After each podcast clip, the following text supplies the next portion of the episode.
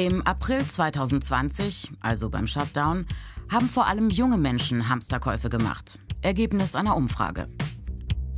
53 Prozent der 18- bis 29-Jährigen in Deutschland haben Artikel für den täglichen Bedarf gehamstert. Zum Beispiel Lebensmittel, Seife, Toilettenpapier.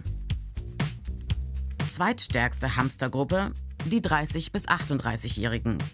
Auch gut die Hälfte von ihnen hat deutlich mehr als sonst gekauft. 51 Prozent. Vorratskäufe übrigens auch bei Medikamenten. 43 Prozent der 18- bis 29-Jährigen haben mehr Arzneimittel als sonst gekauft. Bei den über 60-Jährigen waren es nur 9 Prozent. Fast 80 Prozent der 18- bis 29-Jährigen gaben an, Angst vor Versorgungsengpässen zu haben.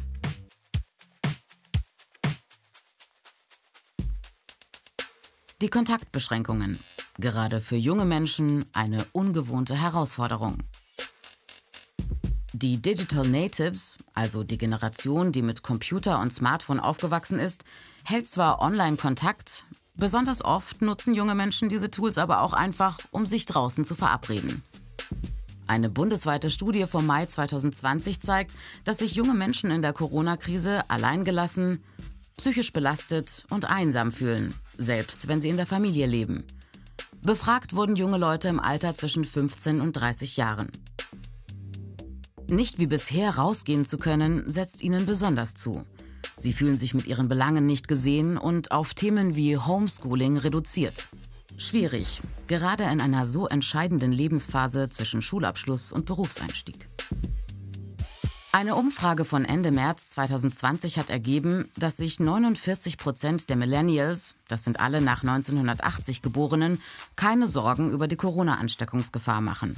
In der deutschen Gesamtbevölkerung waren nur 18 Prozent so gelassen. Solidarisches Verhalten schützt alle, auch junge Leute, die sich topfit fühlen.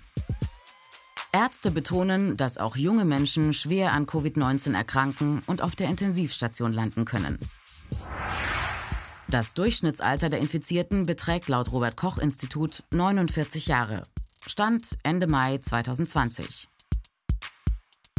Die am stärksten vertretene Altersgruppe unter den ca. 180.000 Infizierten ist die Gruppe der 20- bis 49-Jährigen. Knapp 77.000 Menschen in dieser Altersgruppe haben sich infiziert. Bei den 10- bis 19-Jährigen sind es knapp 8000 Infizierte. Und Fachleute sagen, je mehr Menschen die Schutzmaßnahmen beachten, umso schneller kann diese Pandemie, diese weltweit verbreitete Krankheit, eingedämmt werden.